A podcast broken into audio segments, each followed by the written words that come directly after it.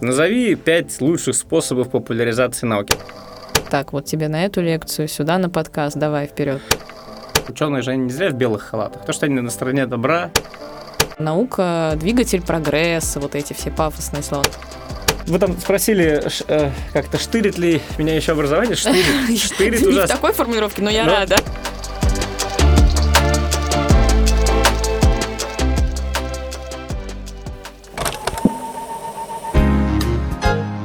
Привет! Вы слушаете подкаст «Ворона желает знать». Вместе с учеными из Высшей школы экономики мы говорим о современных явлениях, пытаемся разобраться в том, что такое осознанное потребление, чем вызван сериальный бум и почему мы живем в эпоху постправды. А еще почему подкаст – это идеальный способ получить простые ответы на волнующие нас вопросы.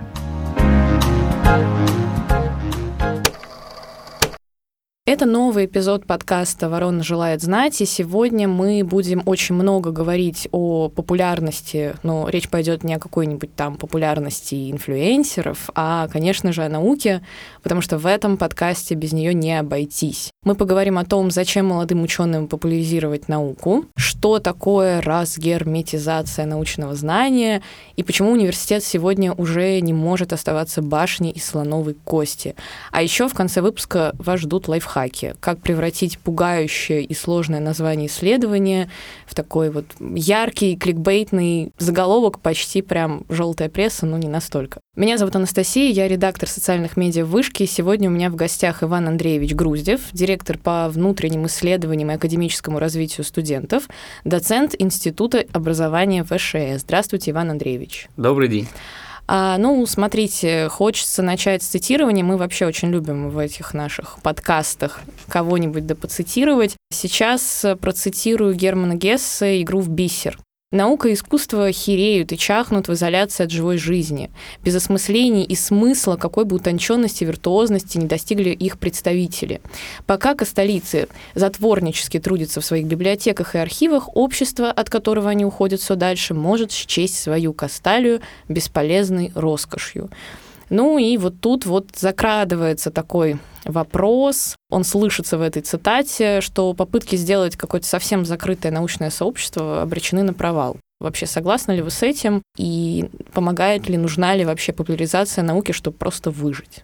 Мне как социологу тяжело отвечать на этот вопрос однозначно, потому что вы, может быть, заметили, но социологи часто усложняют. Не все А, так однозначно, да. Да, да, да, не Мгм. все так однозначно. А, Ну, сложно говорить о науке без привязки к обществу в целом, в котором она существует. И в этом смысле, кстати, забавная ирония, да, что может ли быть наука герметичной, да, такой э, автономной э, и, и закрытой, Да. и когда мы говорим, что мы не можем вообще даже рассуждать о науке вне какого-либо общественного контекста, конечно, мы сразу говорим, что, наверное, Наверное, наука стоит. такое быть не может, Мгм. да.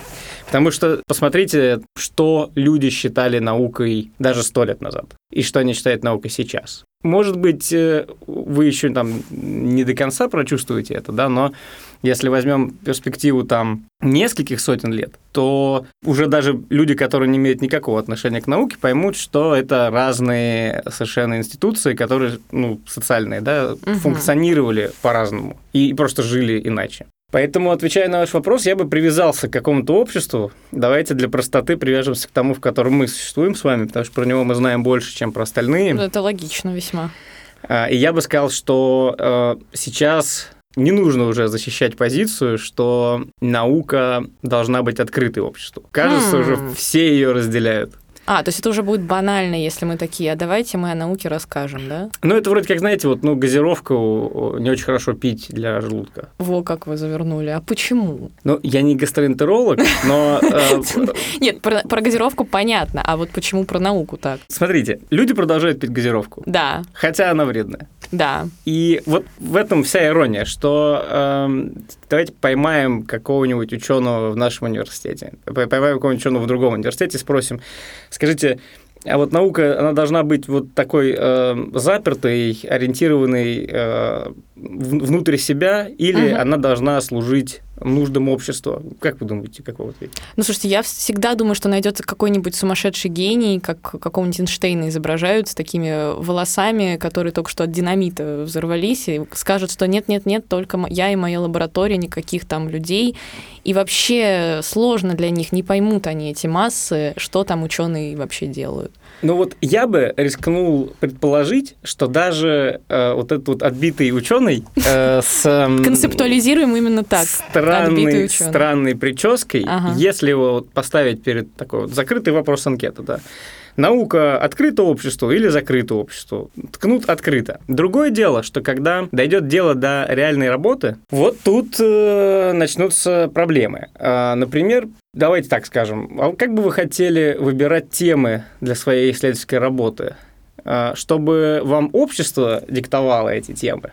Или давайте там конкретизируем, чтобы это диктовал учредитель Э, научной организации, в которой вы работаете, или чтобы вы делали это сами. Или, например, чтобы вы хотите свободным научным поиском заниматься или продиктованным коммерческими нуждами. Так, сейчас поставили меня в тупик этим вопросом. Ну, мне хочется, чтобы это было не э, вынужденным, да, каким-то способом, а чтобы это было, знаете, как осознанная необходимость. То есть вот я вижу людей, хочу понять, почему они так делают. То есть, наверное, я больше близка к полюсу свободы, свободного научного знания, но с другой стороны понимаю, что вне академии оно не имеет смысла, потому что, ну, буду я сидеть Э, одна сама по себе в своей там угу. пустой квартире, не выходя из комнаты, не совершая ошибку, и буду, значит, пилить это научное исследование. Ну, как-то грустно. Тут есть э, коллеги, есть публикации, есть какое-то признание, да, на каких-нибудь конференциях и так далее, что ты чего-то стоишь. Это тоже необходимо, да. Поэтому, не знаю, наверное, все-таки есть и свобода, и не свобода одновременно, я бы так сказала. Вот как раз этими вопросами э, я пытался натолкнуть вас на мысль угу. о том, что э, есть такие сложные довольно виды деятельности, к которым наука, наверное, относится, где, с одной стороны, ну кто лучше ученых знает, чем им заниматься? Ну, то есть, потому что они, только они в этом разбираются. Да. Давайте посмотрим какие-нибудь, э, ну, не будем брать социологию, потому что вроде бы там, скажем, менее очевидная сложность. Давайте возьмем, например, физику. Астрофизика вообще какая-то. Я физику перестал понимать в 10 классе. Я тоже. Я тоже. Вот. И с одной стороны так, да, mm-hmm. то есть ученые, они сами это определяют. И, и в этом состоит их ну, такая некоторая ориентированность э, на себя, да. С другой стороны, конечно, наука должна, э, и она реально служит нуждам общества. И вот, вот тут возникает, понимаете, некоторое противоречие, что э, если вы занимаетесь чем-то сложным, и, и, и вам кажется, что нужно заниматься именно этим в том числе, чтобы обществу было хорошо, то не факт, что э, представители других общественных институтов ну, например, представители бизнеса, да. что они поверят вам, что вы занимаетесь именно тем, что нужно, а не тем, что вам интересно. Вот, вот, вот здесь вот, вот как. Вот, вот, вот, вот здесь вот вся сложность вопроса стоит, потому что все хотят жить дружно, но как завещал кот Леопольд. Да, да и, но, но, но э, наука и, условно говоря, там бизнес, они не всегда живут одними э, темпоральностями, да, то есть угу. в, в одном временном горизонте. Они не всегда говорят на одном языке, и в этом смысле вот, вот здесь и появляется проблематика открытия науки обществу, как я это понимаю. Потому что, э, смотрите, если вы э, ученый, в какой-нибудь сложной области, там, физик, биолог, генетик. Да сейчас любая наука Давайте сложная. астрофизик, астрофизика. Астрофизик. Да, и вы понимаете, что вот эта вот научная проблема, которую я даже сформулировать не могу, потому что она сформулирована в тех терминах, которыми не владеют э, люди, которые а, находятся за рамками. Ну, мы да, с вами как масса здесь выступаем. Этого поля. Да. да, да, мы абсолютно как эти э, табула раз. Угу. И вы при этом хороший гражданин, и вы верите, что это для моей страны это тоже вот самое нужное. Самое нужное обществу э, там, и так далее. Но никто больше этого не понимает. Никто. Ни инвесторы потенциальные, ни политики, ни, э, там, не знаю, представители э, широ- широ- широких общественных масс. И задача-то ваша здесь, открытие науки, в том, что вы, как ученый, пытаетесь объяснить людям, что, ребята, это, это не какие-то шарики-фонарики. Это не то, чтобы я безумец и решаю тут сканворды непонятные. Просто конвертация моей разработки в общественно полезное благо занимает несколько, несколько шагов, несколько там, лет, несколько десятилетий. И она менее очевидна, да, чем пойти что-то и взять и продать, например. Точно.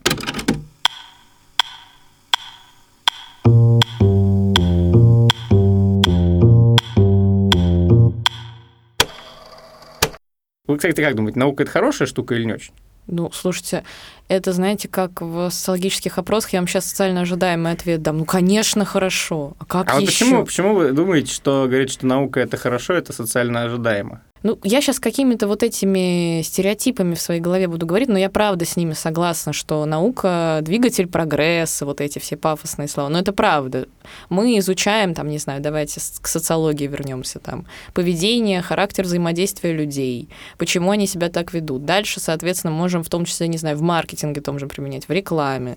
Там, недавно вот исследование было, что ученые, значит, с помощью метода электроэнцефалограммы смогли, значит, значит, выяснить, как реагируют люди на лекции диетологов о здоровом образе жизни, и поняли, что это может помочь, там, например, в просвещении да, людей, снижению риска ожирения в том числе, потому что там речь шла про сокращение, значит, потребления сахаросодержащих продуктов. Вот, поэтому, ну, то есть я все равно, наверное, мыслю категориями практики, то есть я понимаю, что наука, как бы ни казалось, что она там закрытая сама в себе, да, вот эта башня слоновой кости, все равно с помощью нее, пусть и не сразу, пусть и незаметно, но меняется общество. Вот это очень долгий ответ, но вот. Ну, вот вы, вы сказали очень, э, мне кажется, важное слово угу. прогресс. Прогресс. Если мы действительно думаем, что наука это про движение вперед, про будущее, про прогресс, про развитие. И это, в общем, ну такая, условно говоря, э, ученые же они не зря в белых халатах. То, что они на стороне добра. Mm, такие, ах, там, вы так мыслите. Ну, ну, это, не знаю, это сейчас Отдельная такая вселенная Марвел из э, ученых. Да. Но если мы разделяем эту ценность, мы угу. считаем, что наука это хорошо, то следующим шагом логическим мы должны, наверное, принять, что общество заинтересовано в участии ученых в его жизни, потому что, ну, ученые хорошие ребята, умные, про прогресс и знают, что делать. Да. Если ученые хорошие угу. и знают, что делать, хорошо бы их как-то привлечь к общественным работам. Как тогда быть? Как вот э, вы сказали, к общественным работам привлекать? Я сразу какого-нибудь ученого в халатике, значит, с метелочкой там представляю. Ну нет, конечно. Нет, ну вот общественные работы, да, вот эта разгерметизация, по сути, она и есть, да, вот как правильно, как модно говорить, упаковать сейчас, да, все любят такое слово, это научное знание, чтобы общество, соответственно, откликнулось, проявило какой-то интерес, да. Ну вот тут хочется похвастаться, мы сейчас с вами тоже, в принципе, научное знание упаковываем, пытаемся. Этим да, да, да, поэтому я сейчас это, об этом подумала, что наш подкаст все таки просветительскую ценность точно имеет. Какие есть способы, на ваш взгляд? Очень сложно дать лист, это вот надо чат GPT спросить. Вот, э, Ой-ой-ой, да. Вот классно у них получается. Назови пять лучших способов популяризации науки. Они назовут, и они будут неплохими, наверное. Но как раз специфика, как мне кажется, ответа в чат GPT в том, что все-таки, ну, то есть это хороший ответ, но угу. он не исчерпывающий. И Мы... не со всей реальностью коррелирует, да? Может быть, он да. хорош для одного общества, вообще совершенно другой там для России. Например. Абсолютно точно. И точно совершенно по-разному с разными науками это дело работает. Угу. И вот мы с вами так ввели эту категорию общества. Я, я, кажется, начал первый говорить общество, общество, общество. Вообще, что такое общество? Совре... Ой, сейчас экзистенциальный кризис вошел в чат.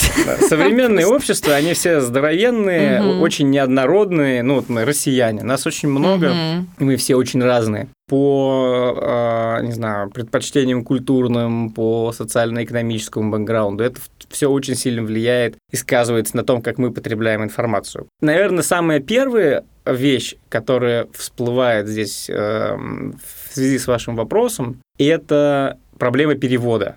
Потому что, помните, мы с вами угу. говорили, что мы занимаемся сложными штуками, мы ученые.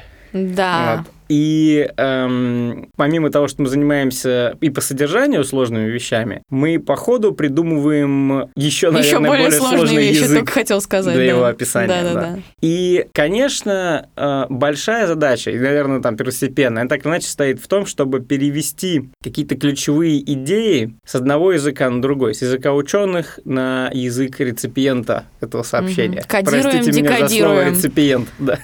Это деформация, это нормально. Живем прям. А, да, и еще одна вещь, вторая. Вот у меня всегда интерес какой-то там к исследованию, или даже когда я читаю какой-нибудь науч-поп текст, Угу. Мне интересно даже не, условно говоря, само открытие, а в каком контексте оно делается, что ему предшествовало, почему было важно это изучать и так далее и тому подобное. Если ученый, э, будь то мужчина или женщина, занимаются тем, что рассказывают о своей работе, условно говоря, людям за пределами науки, то им нужно решить задачу, во-первых, э, объяснение, почему это вообще интересно и зачем стоило тратить на это время и деньги. Угу. А, кстати, наука дело не дешевое. Да, на халатике так-то надо потратиться, Да, а во-вторых, суметь перевести это с одного языка на другой. Вот мне кажется, это две очень важные, ну, то есть такие фундаментальные задачи. Дальше там, наверное, что-нибудь надо сказать про медиа. Ну, тут уже вот к нам переходим. Да, да, но здесь уже вы специалист. Да, спасибо.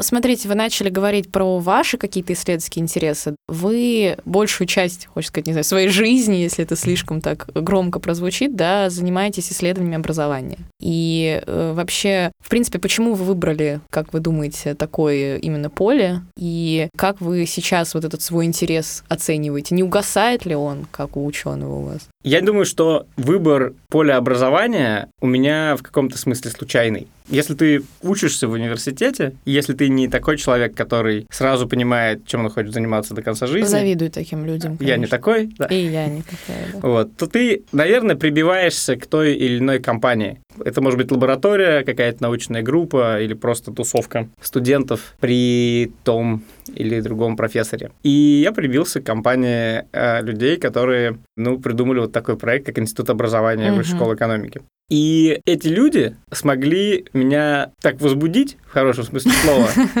что я до сих пор не остановлюсь. Всегда интересно изучать всякие нестыковки, заковырки и необычности, правильно? Вот смотрите, у нас все опросы общественного мнения, там, в ЦИОМовские, вышка, которые проводят, показывают, что высшее образование является социальной нормой. Да, Все хотят высшее образование для своих детей, для себя. А что происходит по статистике, что мы видим? Последние годы прием на программы среднего профессионального образования превышает прием на программы высшего ничего образования. себе. Да, в скором времени студентов колледжей будет Мгм. больше, чем студентов вузов. Поэтому вы там спросили, э, как-то штырит ли меня еще образование? Штырит. Штырит Не в ужасно. такой формулировке, но я Но- рада. Но, но смысл такой, да, и потому что постоянно, когда ты, ты этим занимаешься, ты находишь все новые и новые какие-то феномены, а, которые тебя удивляют, возбуждают. Моя ключевая проблема состоит в том, что хочется постоянно всем этим заниматься, и, и- и ты не можешь иногда б, хорошенечко сосредоточиться. Не хватает сил, времени, энергии, ресурсов и прочего. Я да. описываю это как жадность.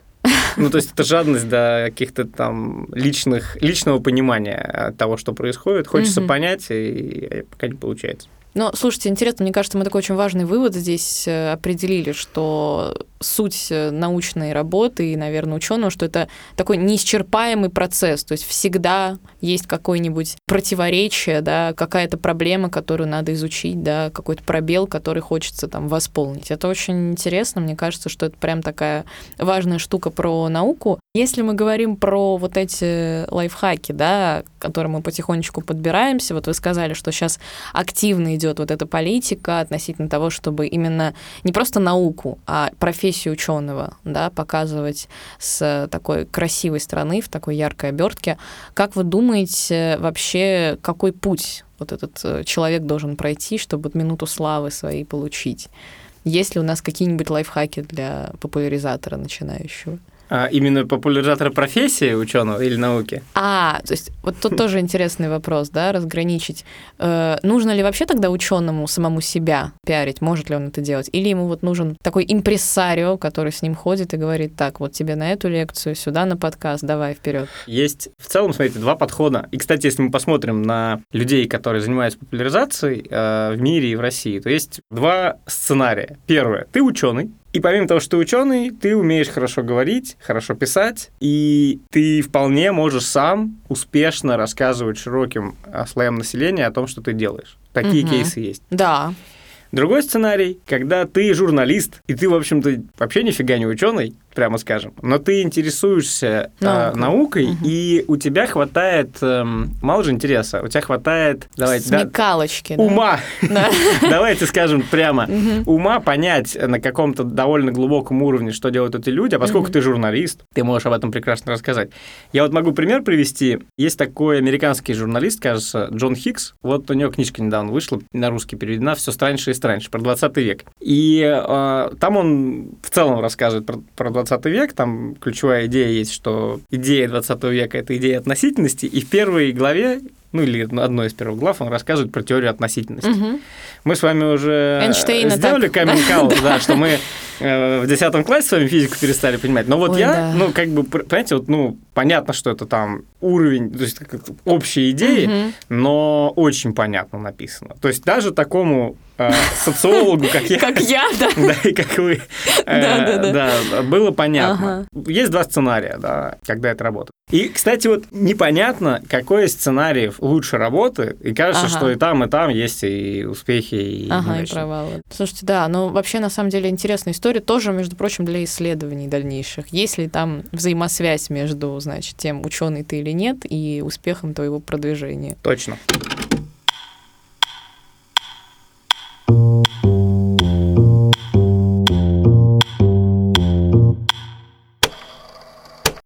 Так, ну смотрите, мы сейчас, э, как настоящие исследователи, экспериментально вводим э, новую рубрику, пытаемся понять, можно ли вообще как-то упаковать, не побоюсь этого слова, сложно сочиненное название в тот самый яркий кликбейтный заголовочек, чтобы все-таки хотелось прочитать. Вот попытаемся пропиарить ваше исследование сейчас. Я озвучу его, да, не знаю, насколько оно будет понятно нашим слушателям, и мне в том числе. Вы попробуете с этим что-то сделать. Академический профессионализм в эпоху перемен, ролевые субидентичности и трансформация бюджетов времени. Сейчас у нас пошла массовая отписка от нашего подкаста, я думаю. Давайте подумаем, что вообще, какой смысл был заложен в эту Мгм. статью, какая основная задача была. Ну, мы рассматривали, каким образом меняется академическая профессия. Мгм. Это академическая профессия, это ну, припы. Припы, в преподаватели, слушайте. Мы сегодня всех оклеймили. Припы там. Ну да, вот эти вот, Вот эти вот ребятки, да. преподают про- Ага. да, немного. Э, И научные сотрудники. Так. конечно. С одной стороны, мы посмотрели, какие типы припов бывают. По- Типы припов это уже для подростков каких-то. Ну, ну да, но мы они же разные, Да, да, разные да. же бывают, да. Да. Бывают прикольные, бывают не очень, да.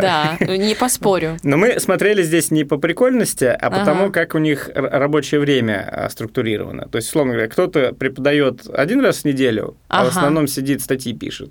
А кто-то преподает все дни в неделю, а статьи пишет только по воскресеньям. А- Вместо а- того, чтобы отдыхать себе, там, Да, кофе да, пить и да. радоваться Вот мы жизни. сделали как бы, кластеризацию э, преподавателей. Вы вот сейчас опять, э, понимаете, окунаетесь в пространство Применили терминов. метод э, статистического анализа, позволяющий э, Ага. распределить преподавателей на группы по структурам своей занятости. Ага.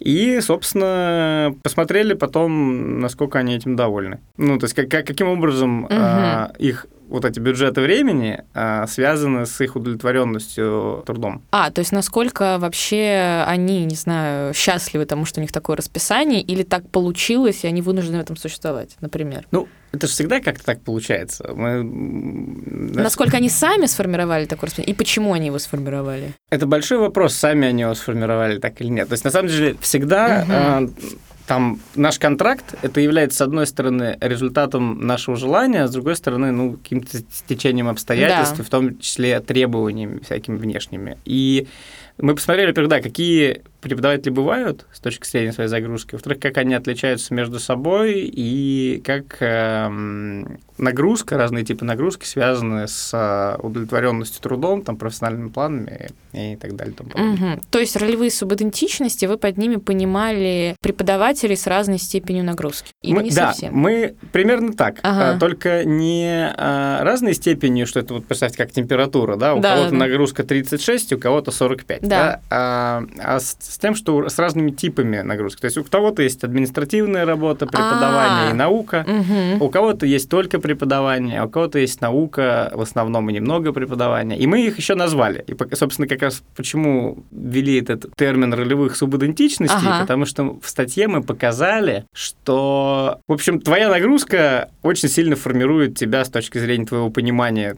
того, что происходит, э, удовлетворенности и, и видения твоего профессионального будущего. Класс. То есть, в принципе, можно сказать, ты то, что ты ешь, двоеточие, как преподаватели видят свою Ты то, нагрузку. ты работаешь, да. Да, слушайте, отлично, я считаю, мы придумали. Я Но надеюсь... я про кликбейк подумал, что может быть по-другому. Там, а спят ли профессора в эпоху перемен? Или, например, я думаю, может быть, там, не знаю, беспокойный профессор, да, есть ли у него свободное время, как он живет и так далее. Или, см- смотря для кого. А, Для студентов может быть вот так. Почему твой преподаватель устал? Да. Вот, ну, знаете, попытка хоть немножко сделать из преподавателя человека, потому что Да. профессия сложная, студенты требовательные, говорят, вот проверь, посмотри, помоги. А преподаватели тоже люди. Давайте вот такой кликбейт оставим. Попытаемся. Они тоже плачут. Да, вот, препода- слушайте, отлично, отлично. Преподаватели тоже плачут, да? Или препы, ну, как вы предложили, мне очень понравилось. Ни разу не Преподы. Преподы, преподы, Преподы, да. Преподы тоже плачут, да. Ну, очень хорошо. Слушайте, я надеюсь, что вот эта статья ваша, она в гору пойдет по просмотрам, там, индексированию, Будем цитированию, надеяться, потому что хотелось бы верить.